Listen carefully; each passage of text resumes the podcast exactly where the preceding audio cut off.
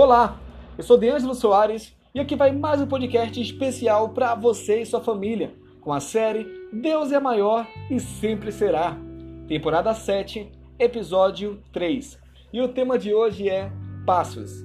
Então, vamos ler Lucas capítulo 15, versículo 16. Diz assim: Ele desejava encher o estômago com as vagens de alfarrobeira que os porcos comiam, mas ninguém lhe dava nada. Ninguém sai da mesa do pai para o chiqueiro de um dia para o outro.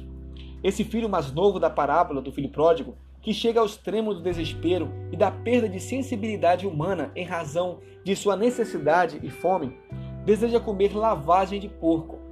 Ele se mistura com os porcos e não se importa de comer a comida dos porcos. Pior ainda, ele deseja comer a lavagem dos porcos. Ninguém chega a esse estágio de degradação humana de um dia para o outro. A pessoa vai se degenerando aos poucos, passo a passo, um dia de cada vez. O Talmud, comentário rabínico da lei de Moisés, diz que o maior castigo do pecado é que a pessoa que o comete fica mais próxima de cometê-lo novamente.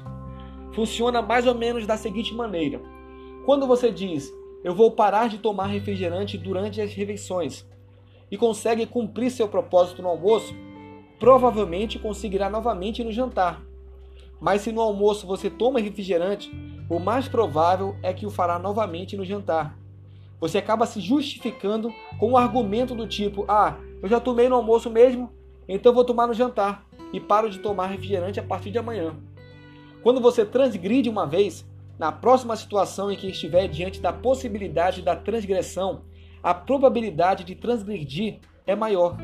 O maior castigo do pecado é que você se aproxima da possibilidade de cometê-lo novamente. Isso é um processo de morte. A boa notícia é que os processos de vida também são assim. Quando você supera um desafio, vence uma tentação, resiste àquela vontade desesperada de fazer novamente algo que você já decidiu abandonar, é também muito provável que na próxima vez você também consiga manter seu propósito. Cada vitória numa batalha nos fortalece, mas para a batalha seguinte, nos fortalece mais para a batalha seguinte, deixa eu me expressar melhor.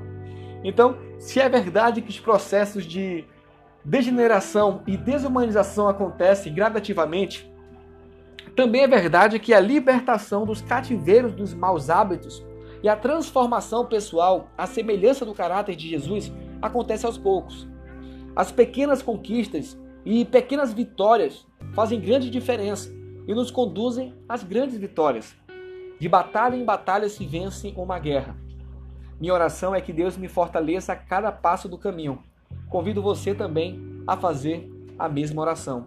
Deus te abençoe e até amanhã.